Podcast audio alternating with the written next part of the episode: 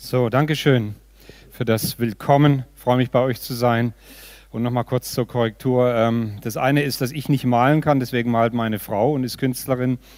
Und das andere ist, dass nicht mein Jugendpastor ist, sondern meine Jugendpastorin mit ihrem Mann. Das muss man auch sagen. Wobei der Matze dann äh, bei Awakening tätig ist, aber genau. Und wir befreundet sind. Schön euch zu sehen, trotz Maske. So, ja. Auch die am Livestream freue mich, dass äh, so viele auch dabei sind, eingeschaltet haben. Ich würde gerne starten, bevor ich mit dem eigentlichen Thema beginne, das ich auf dem Herzen habe. Das ist ein Thema, das Gott mich, das äh, so in meinem, meinem Herzen total brennt und das ich gerne äh, heute platzieren möchte, weil ich glaube, dass es dran ist. Möchte ich euch ganz kurz erzählen, warum ein Kirchenschlaf wirklich sehr gesund ist und warum Kirchenschlaf nicht schädlich ist. So, wenn du heute Morgen deine Augen zumachst mal kurz, nehme ich nichts Schlimmes an, okay? Nämlich, es war so bei uns in Lörrach, wir haben zwei Gottesdienste und ich habe im ersten Gottesdienst bei uns gepredigt ähm, und es war schon ziemlich warm so. Dann haben wir kurz gelüftet, zweiter Gottesdienst und ich merkte so im zweiten Gottesdienst, die Luft stand so. Das kennt man ja so. Manchmal weiß ich, wie es hier ist, aber wir haben keine Lüftung in dem Sinne. Die Luft stand und ähm, ich predigte so und war gerade richtig in Fahrt und zeigte auf das Kreuz und Jesus hat alle Schuld vergeben. Und in der zweiten Reihe sitzt immer eine Frau, die sonst ganz eifrig dabei ist, immer Halleluja und preist dem Herrn. Aber als ich da predigte, merkte ich aufgrund der Luft, dass es recht, äh, ja, es war schwierig für sie und ihre Augen flackerten und ich merkte, dass sie anfing einzuschlafen. Und ich hatte Gott versprochen, bevor ich Pastor wurde, dass wenn jemand schläft bei mir, dass ich sofort aufhöre zu predigen, weil das kann nicht sein. Okay, und ich merkte, was mache ich jetzt? Und ich weiß nicht, was mich geritten hatte. Bei der Gemeindegröße macht man das eigentlich nicht so. Aber ich zeigte auf das Kreuz und zeigte auf die Person und sagte, und Christine, alle deine Schuld ist vergeben. Und sie schreckte nach oben, rief Halleluja. Und den Rest des Gottesdienstes war sie voll dabei und immer wieder Praise God und so weiter. Und alle Schuld ist vergeben. Und jetzt kommt die eigentliche Geschichte. Was ich nicht wusste und was sie auch nicht wusste, in dieser Woche schrieb sie mir dann eine E-Mail und sagt, Daniel, stell dir vor, was in diesem Gottesdienst passiert ist. Ich bin zurzeit in einem Rechtsstreit mit, dem, mit einem Lizenzgeber, der mir eine Lizenz gegeben hat und er enthält mir Honorare vor und behauptet, ich würde jede Menge Geld schulden. Und interessant ist, guck mal, welche E-Mail ich diese Woche bekommen habe. Und sie leitete mir diese E-Mail weiter und da hieß es, liebe Christine, ich komme bezüglich der offenen Position auf dich zu. Und dann geht es darum, das Gericht in Freiburg hat entschieden, dass es gar nicht zuständig ist, hat die Klage, also sie waren im Klageverfahren miteinander, abgewiesen, weil es um eine Schiedsvereinbarung geht. Ich habe meinen Anwalt beauftragt und wollte das prüfen lassen. Nun war ich, schreibt die Person an die Christine, schreibt die Person, nun war ich zufällig im Gottesdienst der FCG, als der Pastor Daniel in, mitten in der Predigt beispielhaft sagte, Christine, alle deine Schulden sind dir erlassen, alle Schuld ist erlassen. Hiermit, schreibt diese Person, erlasse ich dir meine offenen Forderungen in Höhe von 16.021 Euro und möchte mich nicht gegen Gott stellen. Ist es nicht großartig, dass Gott Schuld erlässt? Und nicht nur das, dass sie praktisch 16.000 Euro, die wurde erlassen, sondern die Provisionen, die auch noch zurückgehalten wurden, wurden freigegeben. So, wenn du heute Schulden hast und du solltest in diesem Gottesdienst schlafen, Gott kann Wunder tun. Amen. Gott vergibt Schuld und kann Schulden erlassen. So, das wäre so ein Gedanke. Also wenn du mal ganz kurz deine Augen schließt und sagst, Herr, vergib mir und erlasse all meine Schulden. Wer weiß, was Gott tun will, ja? Und bitte alle Zeugnisse an den Pastor hier, dann weiß er Bescheid. Ich möchte über ein Thema sprechen und ihr seht es schon hier. Und ich brauche da ein bisschen Anlauf. So, ich möchte dich bitten, dass du dabei bleibst. Und für alle Frommen unter uns, ich habe auch Bibelstellen dabei. Ja, aber am Anfang brauche ich so ein bisschen einen Anlauf zu diesem Thema. Warum? Und da auch noch mal kurz Werbung. Ich habe gestern auf dem YouTube-Kanal der FCG Lörrach einen Clip freigeschaltet, freigeschalten lassen, der mittlerweile, glaube ich, 350 Mal schon geklickt wurde, zur Frage, was passiert gerade in unserem Land und wie gehe ich mit Corona um? Was passiert da? Also falls du Interesse hast, 20 Minuten Input von mir. Man kann anderer Meinung sein, äh, muss aber nicht. Dann kannst du das anschauen. Und ich glaube, es ist entscheidend in diesen Tagen, wie du und was du denkst. Es ist entscheidend, dass du dich mal damit befasst. Was denkst du so den lieben langen Tag? Und hast du dir schon mal Gedanken gemacht, dass du denkst? Hast du schon mal nachgedacht, dass du denkst, während du gedacht hast? Wir Menschen sind die einzigen Lebewesen und es unterscheidet uns von allen anderen, die fähig sind, darüber nachzudenken, was wir so denken. So, wir können uns auch entscheiden, ob wir unsere Gedanken glauben oder nicht glauben. So, du entscheidest in diesen Tagen, in dieser Herausforderung auch der Corona-Pandemie, was du so den lieben langen Tag da zusammen denkst. Und heute möchte ich euch so ein bisschen hinführen, dass wir Verantwortung haben, was wir denken und dass dir klar wird, wie Gedanken dein Leben beeinflussen. Wir können uns auch entschließen, unsere Gedanken zu ändern. Wir können uns auch entschließen, unsere Gedanken anzuschauen und eine Änderung herbeizuführen. Und deswegen ist wichtig, was denken wir so? Wir denken pro Tag ungefähr 60.000 Gedanken. 60, du hast heute Morgen, bevor du hierher kamst, schon jede Menge Gedanken gehabt, ja. Du hast in den Spiegel geschaut und gesagt, den kenne ich nicht, aber den rasiere ich. Du hast den Lippenstift aufgelegt, du hast dich schön angezogen, du hast die Maske, du hast schon ganz viel gedacht heute, ja. Keine Ahnung, 5000 Gedanken, weiß es nicht. 90 Prozent dieser 60.000 Gedanken wiederholen sich ständig sind einfach nur Wiederholungen, die laufen ab, die kannst du gar nicht abschalten, ob du sie beachtest oder nicht beachtest, sie sind einfach da. Ja? Und interessant ist, von diesen Gedanken heißt es, sind nur drei Prozent positive Gedanken. Drei Prozent. Der Rest ist irgendwie negativ und er ist unbedeutend. Drei Prozent. Das ist mir zu wenig so. Okay, wir gucken mal. Neurowissenschaftler, der ist meines Wissens Christ, Dr. Joe Dispenza, er erklärt mal Folgendes und sagt, wir denken immer wieder die gleichen Gedanken. Wir fühlen die gleichen Gefühle, reagieren und verhalten uns auf die gleiche Art und Weise. Und wenn wir erst einmal die Mitte unseres Lebens erreicht haben, gell Peter, die Mitte unseres Lebens so, also ich zumindest, bestehen wir zu 95 Prozent aus unterbewussten Programmierungen. Und die laufen automatisch ab. Also Zähne putzen, bei Stress zu viel essen, uns Sorgen machen, die Eltern verantwortlich machen und so weiter. Diesen Kreis können wir durchbrechen, indem wir andere Sichtweisen und Gewohnheiten trainieren. Damit bauen wir neuronale, neue neuronale Muster auf, die unser Denken und uns nachhaltig verändern. Ganz ehrlich, ich will Veränderungen in meinem Leben, du auch. Ich will, dass Gott mein Leben verändert. Ich will nicht so denken wie diese Welt. Ich will nicht so denken in den Maßstäben, die uns nicht zum Leben bringen.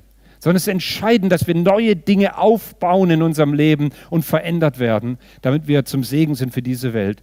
Ich will, dass du Teil der Lösung bist in diesen Tagen und nicht Teil des Problems. Amen. Und das, das hängt mit unserem Denken zusammen, definitiv. So die Dinge, die wir denken, die wir tun, denen wir Beachtung schenken, verändern die Struktur und die Funktionsweise unseres Gehirns, weil unser Gehirn ist ein Muskel. Und du kannst das Gehirn, du kannst es trainieren ein Stück weit, ja. Du kannst es leistungsfähiger machen, mutiger und dass wir glücklicher leben. Wir denken zu jeder Zeit. Jetzt, nachher, immer und dann versucht unser Gehirn auch jetzt gerade so ein bisschen auf den Energiesparmodus einzuschalten, so, ja, damit es einfach so abläuft. So. Du sitzt da, ja, und hast gemerkt, okay, bloß die Augen offen halten, so, und dann läuft man jetzt so ein bisschen automatisch routinierte Denkmuster. Und diese Denkmuster, sie prägen auch unsere Gefühle. Ich glaube, dass man sagen kann, man fühlt sich über Dauer so, wie man denkt. Merkt ihr schon allein durch die paar Worte, wie wichtig es ist, sich Gedanken zu machen, was man so denkt? Die Bibel berichtet da ganz viel davon, da komme ich ja dann gleich nochmal drauf. Unsere Gedenken ist eine absolute Großmacht. Aber Gott sei Dank gibt es nicht nur negative, sondern auch positive Denkweisen und die wollen wir uns ja aneignen. Ich glaube, der Mensch, der ich heute bin und der du heute bist, mit all dem, was du erzählt hast, Finanzbeamter, ich bin Pastorensohn, ja, so, wir haben so einiges miteinander. Und vor 30 Jahren in der Tat, weil da haben Gabi und ich uns in Offenburg bei der Gemeindegründung Offenburg kennengelernt und lieben gelernt. Und da wart ihr auch noch nicht verheiratet, ihr seid ein bisschen, genau, das haben wir auch alles mitgekriegt, ja, so. Genau, aber der Mensch, der du heute bist, der ich heute bin, Charakter, Persönlichkeit, Lebensumstände, all diese Dinge resultieren auch aus dem, was ich bisher geglaubt und gedacht habe. Wink mal ganz kurz, ob du noch mit mir bist. So, okay, okay. Das heißt, ich bin das Ergebnis meiner eigenen Gedanken, Erfahrungen und Überzeugungen. Und wisst ihr, ich finde es so schwierig. Wir Deutschen das deutsche Volk, wir galten mal als das Volk der Dichter und Denker. Mittlerweile eher so Dichter und Nörgler, aber Dichter und Denker. Ja. Heute lassen viele andere für sich denken. Firmen haben Thinktanks, wo, wo Leute zusammensitzen, anfangen, sich Gedanken zu machen. Ja? Aber das Allgemeinwissen nimmt definitiv ab. Und ich, manchmal habe ich das Gefühl, fast auf Kindergartenniveau. Und dann sind, werden wir zu Bedienern von Maschinen. iPhone, iPad, ba, ba, ba, so, ja. Und weh, ist kein Strom da. Die, die größte Strafe für Kinder ist ja, wenn das WLAN nicht funktioniert zu Hause. Ja, die, Kämpfe, die größten Kämpfe, die wir mit unserem 15-Jährigen, unserem Jüngsten haben, sind, der guckt ja nicht zu, preis dem Herrn, so es ist das ganze Thema WLAN und wie schalten wir, wie bringen wir ihn vom Netz runter und so. Wir fangen an, Maschinen zu bedienen. Wir fangen gar nicht mehr an zu denken. Wenn du was wissen willst, dann liest, du googelst. Die verdienen ja einen Haufen Geld, Amazon, Google und so weiter. In dieser Zeit. Aber ich bin froh, es gibt mittlerweile ein Bewusstsein. Es gibt auf dem normalen säkularen Büchermarkt verschiedene Bücher. Ich stelle euch mal welche vor, die uns zeigen, dass Denken wichtig ist. Ein Buch, Vince Ebert heißt der Mann, Denken Sie selbst, heißt der Titel, sonst tun es andere für Sie. Oder der Rolf Dobelli, den liebe ich, die Kunst des klaren Denkens, 52 Denkfehler, die Sie besser anderen überlassen sollten. Und dann noch ein Buch von Thorsten Havener und Michael Spitzbart, Denken Sie nicht an einen blauen Elefanten, die Macht der Gedanken. An was denkst du gerade? Siehst du den blauen Elefanten vor dir? So, ja, ich sehe ihn vor mir. Ich sehe ihn irgendwie vor mir. So. Ich sehe irgendwie den Weihnachtsmann und den Nikolaus und den Osterhasen, alles in, keine Ahnung, okay. So, und du wirst fündig, Neurologen, Mediziner, Psychologen, Psychiater, Esoteriker, Theologen, alle beschäftigen sich dann zunehmend mit diesem Thema. Und es gibt auf dem Markt unheimlich viel. Aber ich will dir eins sagen, du darfst auch nicht jedes Buch kaufen. Auch gerade viele Dinge unterstützen weder unsere Denk- noch unsere Lebensweise oder unseren christlichen Lebensstil. Bitte unterscheide, dass das, was auf dem Markt zu diesem Thema ist, unter Umständen noch lange nicht äh, unserem Weltbild an sich entspricht. Aber es gibt Hilfestellungen und Anregungen. Und da möchte ich dir ein Buch empfehlen und das heißt die Bibel. Ich möchte eine Hilfe empfehlen und das heißt die Hilfe des Heiligen Geistes, weil er ist der, der unser Leben verändert. Ich möchte, ich möchte dir raten, dass du dich der Gegenwart Gottes aussetzt, weil das ist das, was dein Leben verändert. Und dass die Bibel, das Wort Gottes über Jahrtausende, das, das prägende Wort ist für unser Leben. Dass unser Leben verändert, unseren Charakter verändert und formt und dass unser Leben ihm Ehre bringt. Das haben wir gesungen. Ich möchte, dass mein Leben Gott Ehre bringt. Du auch? Sag, mal, sag das mal, Jesus. Ich will, ich will es. Herr, ich will, dass unser Leben, ich will, dass diese Kirche zu seiner Ehre da ist. Dass Menschen zum Glauben kommen, dass diese Stadt Kehl und die Umgebung erreicht wird mit dem Evangelium mehr und mehr. Okay, das sind drei Leute. Okay, sehr gut, Dankeschön. Amen. Nein, es sind mehr. Ihr dürft bei mir ab und zu Amen sagen, wenn ihr wollt. Okay. Was wir denken, hat also Auswirkungen auf das, was wir fühlen. Und manches kann uns übrigens auch lähmen und uns krank machen, will ich auch nochmal sagen. Als Beispiel, wenn du mit einer schlechten Einstellung zur Arbeit gehst, dann wirst du ungefähr folgende Gedanken hegen. Ich habe den langweiligsten Job auf dieser Welt mein Chef erwartet zu viel, ich sollte mehr Urlaub bekommen, ich sollte besser bezahlt werden, niemand mag mich hier, keiner liebt mich hier, ich muss immer die Drecksarbeit machen. Diese Person wird definitiv erleben durch ihr Denken und ihre Einstellung, dass sie die Arbeit niemals genießen wird, dass es nicht ein positiver Mitarbeiter ist, dass der keine wertvollen Beiträge für seine Firma leistet. Wie wäre es aber, ist auch kein Kandidat für Lohnerhöhung übrigens, glaube ich nicht. Wie wäre es bezüglich deiner Arbeitsstelle? Hey, ich bin Gott unendlich dankbar, dass ich einen Job habe. Dass ich arbeiten kann und arbeiten darf.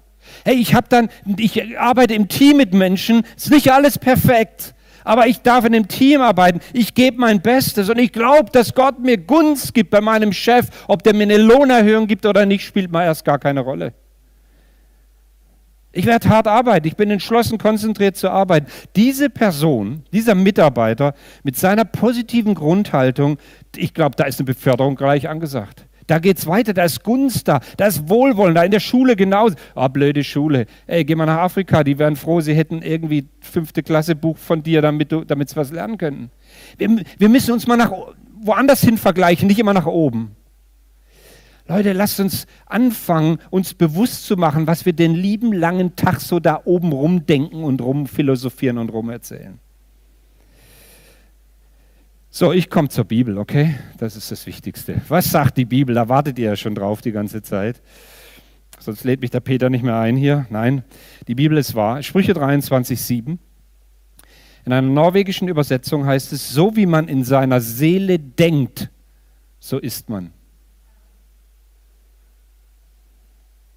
Die Art und Weise, wie du denkst, und vielleicht ist dir das Thema bisher fremd gewesen, aber die Art und Weise, wie du denkst, ist entscheidend, wer wir sind und wer du bist. Wer wir sind, das wird von einem Augenblick zum nächsten geformt durch Gedanken, denen wir unser Herz und unser Sinn öffnen.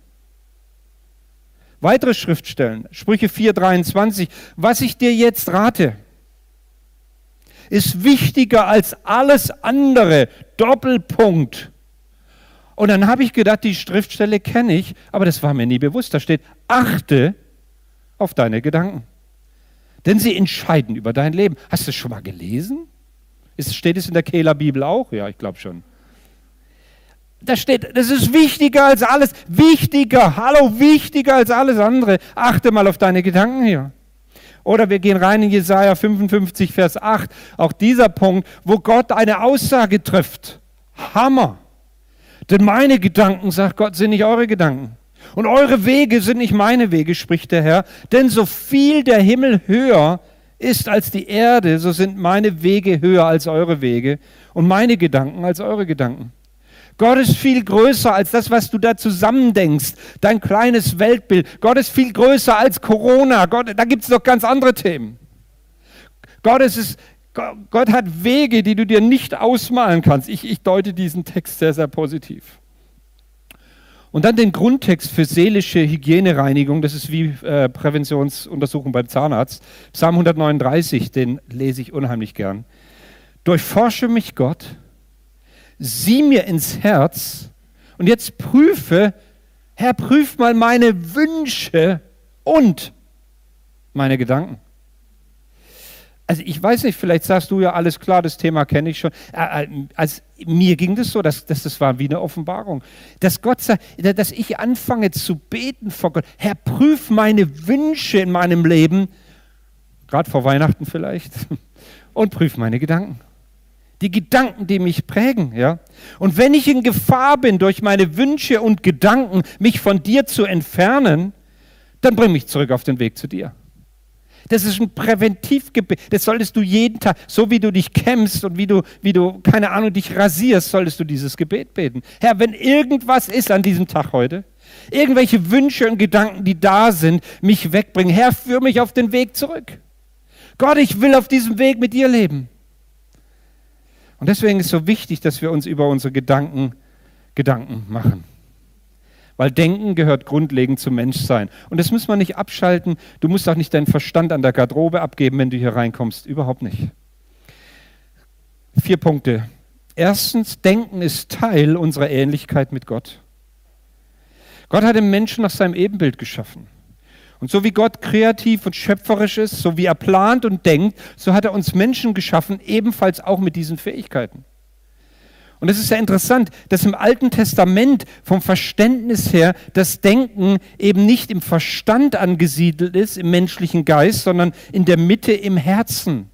Das Herz in der Bibel ist immer die Mitte der Person, das Ich, das Herz. Wenn es heißt, bewahre dein Herz, dann ist damit nicht der Muskel gemeint hier, sondern die, deine Persönlichkeit, dein Ich. Und die Bibel im Alten Testament setzt diesen Aspekt von Denken in die Mitte deiner Persönlichkeit hinein. Das ist ein Bestandteil unseres Ichs. So, man könnte sagen, wir sind, was wir denken und wir denken, wie wir sind. Unsere Persönlichkeit prägt die Art und Weise unseres Denkens. Ja, das ist auch wahr.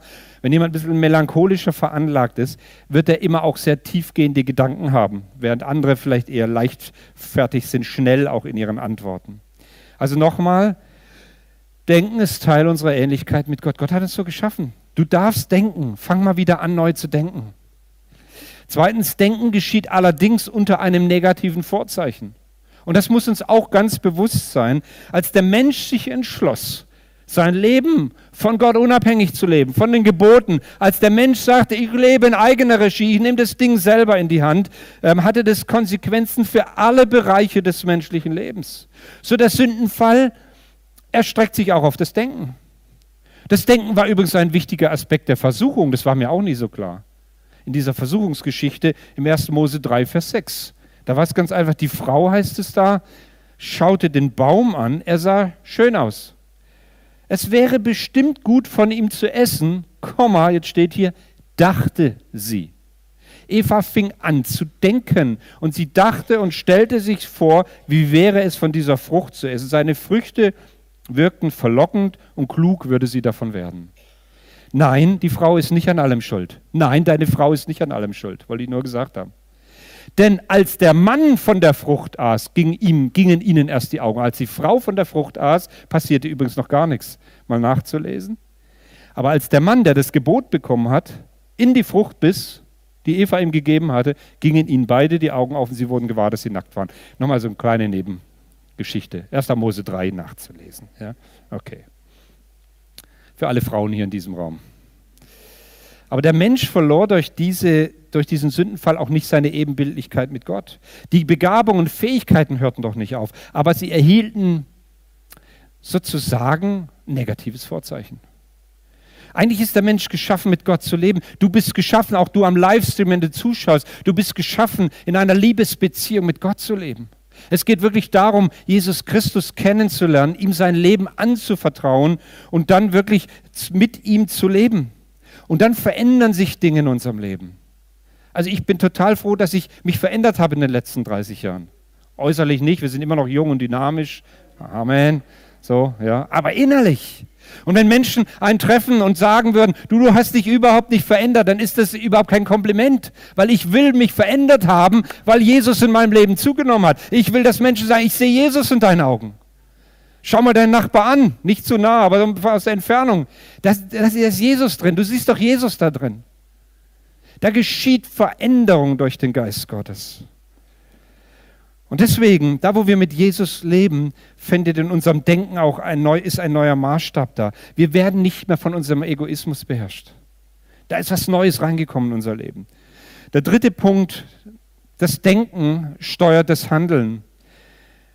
Diese grundsätzliche Motivation des Menschen steuert und beherrscht sein Leben grundsätzlich. Wir wollen ja alle irgendwie eine Größe haben. Wir wollen ja alle irgendwie Macht haben in irgendeiner Weise. Will irgendjemand ein unbedeutendes Leben führen? Das will doch keiner. Du willst doch ein bedeutendes Leben führen, oder nicht? Und zwar, e, ehrlich gesagt, egal wie alt du bist. Wir wollen alle Bedeutung haben. Und das steuert uns definitiv, ja. Und manchmal merkt man, wie Menschen auch unserer Zeit sich ihren Vorteil suchen, wie gefeilscht wird, wie das Finanzamt beschissen wird. Ich muss jetzt gerade mal sagen, ich bin aber schon so und so viele Jahre weg vom Finanzamt, ja. Ich bin schon länger Pastor wie Finanzbeamter. Aber was da geschieht, man sucht seinen eigenen Vorteil Vielleicht auch gerade in dieser Zeit hier, aktuell in der Corona-Zeit. Jeder schaut, dass er irgendwie nach vorne kommt. Und das kann uns prägen. Viertens, das Denken beherrscht unser Sein. Das Denken steuert übrigens nicht nur unser Handeln, sondern es beherrscht unser Sein nochmal. Unser Charakter. Wir werden geformt durch das, was wir denken. Und das merkt man an Menschen, die auch psychosomatisch krank sind. Da äußert sich oft der Körper, weil innen drin etwas geschehen ist, ein Denken stattfindet. Ich bin nichts wert, ich bin nicht wertvoll, ich bin nicht geliebt. Das äußert sich, wenn dieses Denken da ist, äußert sich das immer wieder und es kommt irgendwann auch dann zu körperlichen Auswirkungen. Oder auch das Denken über Gott. Wie nimmst du den Gott wahr? Ich meine, ich habe mich in den, den, Jahren auch gefragt, weißt du, wie sind wir aufgewachsen? Unsere Eltern Christen im Dienst für den Herrn, so. Habe ich den strafenden Gott? Kennst du den strafenden Gott, der da steht mit der Bratpfanne hinter der Tür und wenn du nachher rauskommst, macht's Bang. Ist es dieser Gott, den du kennst? Ich habe ich hab letzte Woche ein Gespräch geführt, hat jemand gesagt, nach so und so vielen Jahrzehnten Christsein, diesen Gott, den ich so kennengelernt habe, zu dem will ich nicht, zu dem gehe ich nicht in die Ewigkeit. Wie wichtig ist Gemeinde? Wie wichtig ist es, Wort Gottes zu predigen? Wie wichtig ist deutlich zu machen, es gibt diesen Gott, der uns liebt und zwar bedingungslos, ohne Leistung. Er nimmt dich an, so wie du bist heute Morgen. Du darfst zu ihm kommen mit allen Begrenzungen und all dem. Gott ist einfach ein guter Gott. Sag doch mal Amen dazu. Und zwar alle Zeit ist Gott gut, alle Zeit. Die Güte Gottes in unserem Leben festzuhalten, es zu proklamieren, dass Gott gut ist, dass seine Güte unser Leben prägt und verändert. Deswegen, ich, ich liebe Lobpreis. Fand's toll, wirklich, danke. Richtig großartig. Wirklich Gott zu loben und zu spüren, wie sich in meinem Denken, meinem Fühlen etwas verändert. Also nochmal, unser Geist ist immer beschäftigt, ob wir das wollen, merken oder nicht. Ja? Und deswegen ist wichtig, welche Nahrung gibst du deinem Geist? Welche Nahrung gibst du zum Thema Denken? Das ist wie bei der Ernährung. Ob du jetzt, ähm, ob du jetzt minderwertige Junkfood, McDonalds-Ernährung jeden Tag hast oder ob du ganz gesunde Sachen, da ist meine Frau für zuständig, für die gesunden Sachen, ich so mehr für die ungesunden, aber grundsätzlich geht es darum, füg deinem Körper gute Nahrung zu, ja? ausgewogene Ernährung. Im geistlichen Leben ist es auch so. Zerstörerische Gedanken, dann wirst du zerstörerisch, aber lebensfördernde Gedanken fördern dein Leben. Und deswegen zitiere ich mal Joyce Meyer, die, die, viele mögen Joyce Meyer total, die hat, ey, schreibt ganz viele Bücher und Konferenzen. Sie hat mal Folgendes gesagt in ihrem Buch Schlachtfeld der Gedanken. Und geht es um den Gegensatz, dein, deine Gedanken können ein Schrottplatz sein oder eine Schatzkammer. Sie sagt, deine, dein Denken kann ein Schrottplatz oder eine Schatzkammer sein und die Wahl liegt ganz allein bei dir. Du kannst es zu dem einen oder dem anderen machen, indem du entscheidest, ob du negative, billige, gewöhnliche, niedrige Gedanken denkst oder solche, die positiv, rein, ehrbar und wertvoll in Gottes Augen sind. Du kannst so denken, dass du gestärkt wirst oder so, dass es dich Kraft kostet. Es kommt also auf die Qualität unserer Gedanken an. Deswegen will ich mit dieser Predigt am zweiten Advent, und das hast du nicht erwartet, du wolltest Klingglöckchen Kling hören vielleicht, du wolltest irgendwas von Weihnachten, es tut mir leid, ich habe es nicht auf dem Herzen gehabt. Aber, aber diese Predigt soll dazu dienen, dass du merkst, wie wichtig es ist, dir Gedanken zu machen, was du denkst. Dass es Auswirkungen hat, ja. Dass es darum geht, eine positive Einstellung zu haben. Scott Hamilton sagt mal, die einzige Behinderung im Leben ist eine schlechte Einstellung. Nichts behindert dich so sehr wie eine schlechte Einstellung. Ja? Damit meine ich das Gedankensystem. Ich meine die innere Haltung, Denkmuster, Denkweisen und ähnliches. Und wir haben die Verantwortung, wir haben das Vorrecht, unsere Einstellung zu wählen. Und da möchte ich dir den springenden Punkt jetzt bringen. Wählen, wählen ist hier in diesem Zusammenhang das Schlüsselwort. Wählen. Einstellungen ergeben sich nicht einfach so. Ja, das meine Eltern, also grundsätzlich sind ja die Eltern schuld. Seit ich fünf Kinder habe und davon drei, vier Erwachsene und einen Pubertierenden, weiß ich, wie schnell man für alles verantwortlich gemacht wird. Also im positiven Sinn natürlich. Aber du wählst. Ich wähle. Und da habe ich auch einen Weg hinter mir, weil ich auch herkomme aus einem Haushalt, wo das Glas immer nur halb leer war. Aber zu begreifen, dass das Glas halb voll ist, auch in dieser Zeit und anzufangen, daran zu arbeiten, an meinem Denken. Denn, denn die Entscheidungen meines Lebens führen dazu, dass, dass sich da so, so, so im Kopf so, so ein Automatismus festsetzt, so ein Autopilot, ja. Und der muss abgeschaltet werden. Wir brauchen eine Veränderung. Und jetzt sage ich dir, was du, zwei Möglichkeiten, und ich komme auf die Zielgeraden. Es gibt zwei Möglichkeiten, wie du Veränderungen erfahren kannst. Zum einen durch Willensanstrengung. Du sagst, ich will mich verändern. Ich sage dir mal, wie sich das anhört. Ich werde mich zwingen, weniger zu essen. Ich höre mit dem Rauchen auf. Ich werde immer pünktlicher sein. Ich werde nicht mehr so ärgerlich reagieren, wenn ich unter Druck stehe. So Willenskraft kann kurzfristig Veränderungen bewirken. Ich komme pünktlich zum Gottesdienst oder so, keine Ahnung. Aber es bringt konstant einen inneren Stress. Warum? Weil du nicht an die Ursache kommst. Und über kurz oder lang gibst du auf und die, die, die Diät, die du zum dritten Mal angelesen und versucht hast, wird abgebrochen. Dann greifst du doch wieder zur Zigarette oder wirst ungeduldig oder was auch immer. Es gibt einen besseren Weg, deinen Autopiloten, deine Denkweise zu verändern. Oder wie die Bibel es ausdrückt, sei bereit für Veränderungen. Die steht im Römer 12, Vers 2. Die lesen wir jetzt mal. Römer 12, Vers 2 sagt, richtet euch nicht länger nach den Maßstäben dieser Welt. Hallo? Die Welt hat Maßstäbe, sondern lernt, jetzt kommt dieser Punkt, lernt, in einer neuen Weise zu denken. Wisst ihr, wenn ihr, wenn ihr mal anfangt, euch mit dem Thema Denken zu beschäftigen, werdet ihr sehen, wie häufig die Bibel über Denken, über Finanzen auch, hätte ich auch gern gemacht heute. Aber ich lasse es euch. Denken, ja. Damit ihr, warum? Damit ihr verändert werdet und warum beurteilen könnt, ob es Gottes Wille ist, nämlich ob es gut ist, ob Gott Freude daran hat oder ob es vollkommen ist. Eine andere Übersetzung sagt, fügt euch nicht in das Schema dieser Welt, sondern verwandelt euch durch Erneuerung eures Sinnes. So die Maßstäbe dieser Welt und Gesellschaft, auch in diesen Corona-Tagen, sind nicht unsere Maßstäbe. Du kannst nicht mit dem Lied dieser Gesellschaft mitsingen. Geht nicht. Es sind andere Maßstäbe. Wir wollen uns erneuern lassen und Veränderung beginnt im Kopf. Unser Denken bestimmt auch unser Fühlen, unsere Gefühle bestimmen unser Handeln. Und Paulus sagt, deshalb lasst euch in eurem Denken verändern und euch innerlich ganz neu ausrichten. Epheser 4, Vers 23.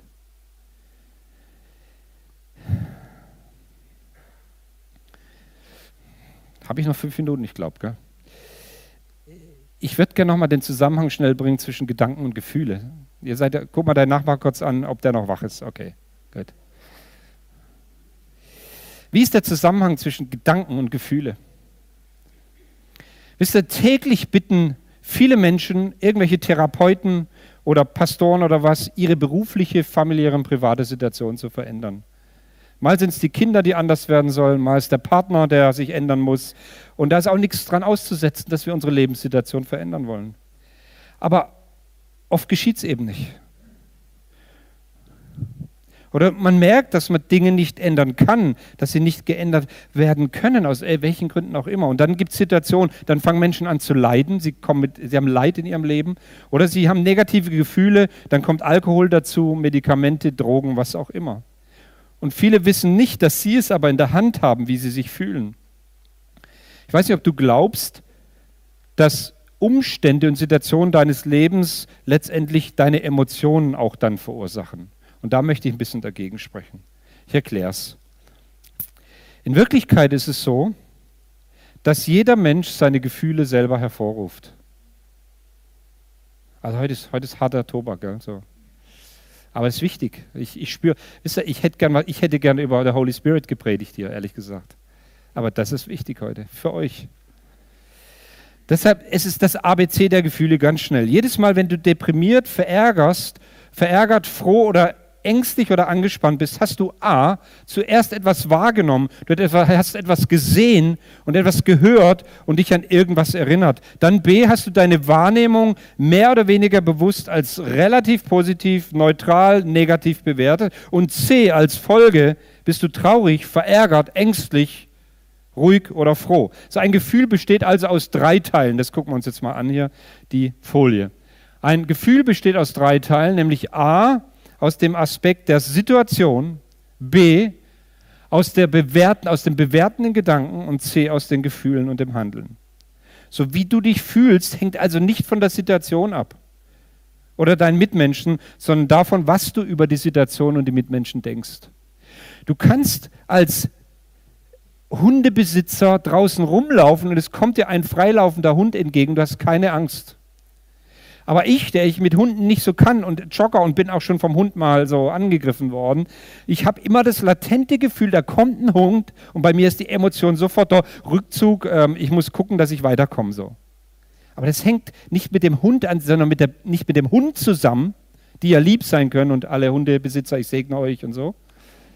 Das hängt mit der Frage, das hängt mit der Frage zusammen, wie ich die Situation bewerte. Und dann folgen meine Gefühle. Also mein Gefühl heißt nicht Hund negativ, sondern ich bewerte, dass da ein Hund kommt und ich glaube, die Kleinen sind noch gefährlicher wie die Großen. So, okay. Und dann entsprechend gefühle ich. Also nochmal, nicht das Ereignis A ist die Ursache von C, unserem Fühlen, sondern B, unsere bewertenden Gedanken. Ich mache es mal praktisch. Ich bin auch gleich fertig. Praktisch Ereignis Unfall mit dem Auto. Du bist da beim Penny, fährst da rückwärts raus und dann wumm, macht's rum und du fährst an ein anderes Auto dran. Oder jemand fährt bei dir drauf, so rum. Und du denkst in der Situation, es rumpelt und du sagst, so ein blöder Hund hat der seinen Führerschein im Lotto gewonnen. Das müssen wir nachher schwärzen. Beim, also, genau. Gefühl heißt, Wut, den anderen steigst aus, wie können Sie? Unmöglich, das Auto ist zwei Wochen alt. Ja. Dann gibt es Menschen, die unversehrt aussteigen und sich freuen. Ja, Unfall, Blechschaden, keine Frage. Erster Gedanke, bin ich Gott froh, dass er seine Engel aufgeboten hat, um mich zu beschützen. Die steigen aus, sie sagen, ja, schön, Sie kennenzulernen. Ich wollte Sie schon immer mal kennenlernen. Lassen Sie mal unsere Adressen austauschen und unsere Versicherung regeln. Das wollen wir nicht einen Kaffee trinken zusammen. So, so Menschen gibt es auch. Ist doch eine Frage, wie du damit umgehst. Was ist in deinem Herzen? Was ist in deinem Gedanken drin? Wie willst du damit umgehen? Der, der, das Ereignis ist dasselbe. Der Unterschied liegt in der Art und Weise, wie du darüber nachdenkst und wie du dich als Folge davon fühlst. Okay? Also bitte keinen Unfall bauen, aber wenn, aussteigen und dem Herrn danken für alles, was jetzt kommt. Wir haben also in jeder Situation drei Möglichkeiten zu reagieren. Positiv, das nächste Folie, positiv, neutral oder negativ. Und du musst letztendlich entscheiden, wie du dich fühlst. Die Art unserer Gedanken bestimmt auch, wie wir handeln, nicht nur wie wir fühlen. Und die Bibel lehrt uns, dass wir unsere Gedanken und unsere Haltung erneuern sollen. Und das geschieht, damit das Gute, das Gott für dich geplant hat, wirklich zum Vorschein kommt. Und hier drei ganz kurze, schnelle Tipps zum Schluss. Wie können wir das erreichen? Ich schlage vor, drei Aktivitäten, die diesen Erneuerungsprozess fördern. Zeit der Stille. Studien belegen, dass Menschen, die täglich beten und Bibel lesen, eher positive Gedanken haben. Wort Gottes, Predigten reinziehen, äh, Lobpreis ohne Ende hören, ja. Danken, Sprachengebet, Zeiten in der Gegenwart Gottes, Kleingruppe, Gemeinde. Diese Dinge führen dazu, dass du merkst, wie, du, wie deine Gedanken sich auf was Positives ausrichten, nämlich auf den Gott, den Schöpfer Himmels und der Erden, der dein Leben in der Hand hat, egal wie die Situation ist. Ja? Paulus sagt, komme ich um, so komme ich um. Oh, krass. Also da hänge ich schon noch am Leben. Ich hatte vor zweieinhalb Jahren hier einen ganz schweren Unfall auf der A5. Bin ich mit 150 auf ein stehend unbeleuchtetes Fahrzeug aufgefahren. Da habe ich mal gemerkt, wie es ist, wenn es sein kann, dass du von einem Tag auf den nächsten vielleicht in der Ewigkeit bist. Und ich habe gemerkt, wie gern ich noch lebe. Und dankbar, ich bin mit ein paar Prellungen da ausgestiegen, als wäre es nichts gewesen, weil Gott seine Engel aufgeboten hat. Leute, ich möchte lernen, dass meine Gedanken positiv verändert werden. Zweitens, ich will dir ganz ehrlich sagen, eine gesunde und ausgewogene Ernährung, und da bin ich über meine Frau sehr froh, ist wichtig. Ja? Nährstoffe, Omega-3-Fettsäuren, Ballaststoffe, B-Vitamine, weiß ich jetzt alles, aber die heben die Stimmung. Ja? Und das Gehirn besteht ja, wir bestehen ja zu 85 Prozent aus Wasser. Bitte nachschütten, ja, 1,5 Liter jeden Tag, sonst wird es schwierig. Das andere ist regelmäßige Bewegung. Äh, wir sind nicht im Ernährungsseminar hier, wir sind in der Gemeinde. Aber regelmäßige Bewegung tut auch gut. Ja. Ganz wichtig, erzeugt ein Wohlgefühl. Und ich komme zum Schluss und bringe dir dann die biblischen Beweise, damit ihr mich gut in Erinnerung behaltet. Wie wäre es denn damit? Erster Bibeltext. Und er legt all eure Sorgen bei ihm ab, denn er sorgt für euch. Ich glaube, da steht, ich habe jetzt kein Griechisch und Hebräisch gehabt, aber ich meine, dass da steht im Griechischen, dass wir unsere Sorgen schmeißen, werfen sollen. Also nicht einfach so, Herr, meine Sorgen hier, sondern schmeiß die mal richtig zu Gott, schmeiß die mal da ans Kreuz hin, sag, hier hast du den ganzen Bettel, ich schmeiß das mal hin hier. Weil er sorgt für uns. Oder wie wäre es mit 2. 2. Korinther 10? Die Waffen, mit denen wir unseren Kampf führen, sind nicht die Waffen dieser Welt.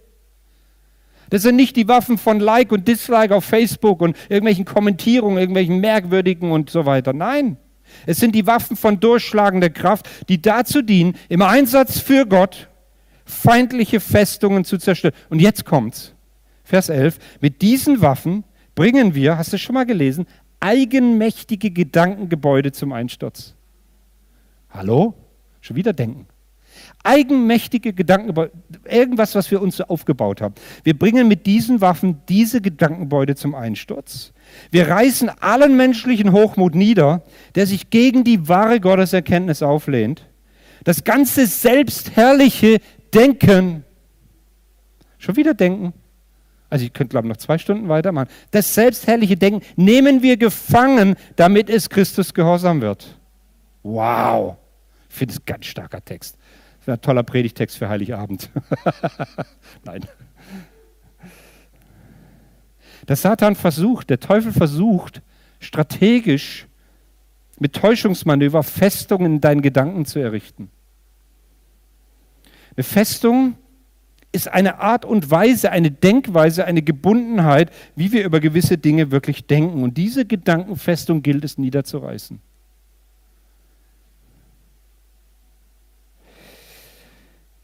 Okay, dann Philippa 4,4 fände ich auch schön. Philippa 4,4. Freut euch, was immer auch geschieht. Freut euch darüber, dass ihr mit dem Herrn verbunden seid. Und noch einmal sage ich euch. Okay. Ja, das hört sich noch müde an, aber genau, freut euch. Oder 2. Korinther 3, 18. Der Herr verändert uns durch seinen Geist. Damit wir ihm immer ähnlicher werden. Das hat eine Zielrichtung. Und immer mehr Anteil an seiner Herrlichkeit bekommen. Boah. Es gibt keine harmlosen Gedanken, will ich dir sagen.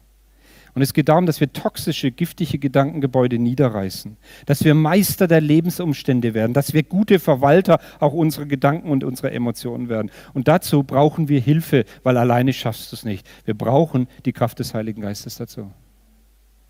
Und ich möchte dich einladen, dass du aufstehst, darf Lobpreis auch nochmal bitten. Lass uns mal aufstehen. Es war viel Input, aber ich glaube, dass Gott etwas bei dir tut gerade. Und ich glaube, dass es sehr, sehr entscheidend ist, dass du heute eine Antwort gibst auf das, was Gott in deinem Leben tut. Auch im Livestream, wenn du zu Hause bist, möchte ich bitten, wenn es geht, steh doch auf mit mir. Und dann lade ich dich ein, wirklich zu fragen, Heiliger Geist, was ist, was ist das, was du in meinem Leben verändern willst? Du kannst gerne die Augen jetzt schließen und sagen, Heiliger Geist, komm und offenbare mir, vielleicht falsche Haltungen. Heute Morgen wollen wir wirklich konstruierte, negative Gedankengebäude niederreißen im Namen Jesus. Ich proklamiere die Freiheit des Herrn, denn da wo der Geist des Herrn ist, da ist Freiheit. Freiheit, dich zu entscheiden, dich dem Wirken des Heiligen Geistes auszusetzen. Er ist hier. Ich lade dich ein, dass du mit Gott sprichst jetzt. Da, wo du ganz persönlich merkst, da braucht es ein Umdenken, eine Erneuerung. Da brauchst du die Hilfe, den Beistand des Heiligen Geistes. Dann sprich mit ihm jetzt an deinem Platz. Sag, Heiliger Geist, hier bin ich. Ich brauche eine neue Orientierung. Oder ich spüre in meinem Geist, dass Menschen da sind, die sagen sollten jetzt, all meine Sorgen über meine Kinder und meine Verwandten, sie lege ich, die lege ich hin, weil du, Jesus, sorgst für sie. Ich lasse los und ich beanspruche deine Sorge für das Leben meiner Familie. Wir legen unsere Gedanken, unsere Krankheitssorgen an dem Kreuz nieder, weil Jesus ist für alles gestorben, für unsere Schuld und Sünde und unsere Krankheit. Heiliger Geist, komm, erfass uns. Heiliger Geist, offenbare du, nimm uns mit hinein in das, was auf deinem Herzen ist, jetzt für jeden Einzelnen. Berühre uns unsere Gefühle, Emotionen. Ich bete um Heilung von Gefühlen und Emotionen. Ich bete, dass falsche Gottesbilder niedergerissen werden. Gott, dass du dich in deiner Güte jetzt offenbarst. Güte Gottes, breite dich aus, jetzt, heute Morgen hier. Wir empfangen Gnade um Gnade um Gnade. Ich zerstöre dieses Leistungsdenken, dass wir vor Gott etwas leisten müssen. Und ich spreche dir zu, dass du geliebt und angenommen bist, ohne Leistung. So wie du bist. Du darfst so kommen, wie du bist. Es ist der Gott der Gnade. Es ist immer noch das Zeitalter der Gnade. Es ist dieses Zeitalter der Gnade. Heiliger Geist, komm. Vielleicht magst du deine Hände heben. Ich glaube, manchmal ist es so wichtig, dass wir symbolisch etwas tun. Heb doch deine Hände und sag Gott, hier bin ich. Komm, Heiliger Geist, schenk uns. Beschenk uns. Shokodamandi. Erneuerung unseres Sinnes im Namen Jesus. Heilung der Gefühle im Namen Jesus. Und ich spreche dir zu eine neue Sehnsucht nach der Gegenwart Gottes. Ein, ein Ringen und ein Sehnen danach, Zeit mit ihm zu verbringen. Gemeinschaft mit ihm zu haben die beste und wertvollste Zeit des Tages mit ihm zu verbringen. Jesus sehnt sich so sehr nach dir. Der Heilige Geist ruft dich. Er ruft deinen Namen und du darfst rufen im Heiligen Geist. Aber Vater. Halleluja. Wir ehren dich, Jesus. Wir heben dich hoch, Jesus. Preisen dich, Jesus. Kolabandia, Sekodabaramanda,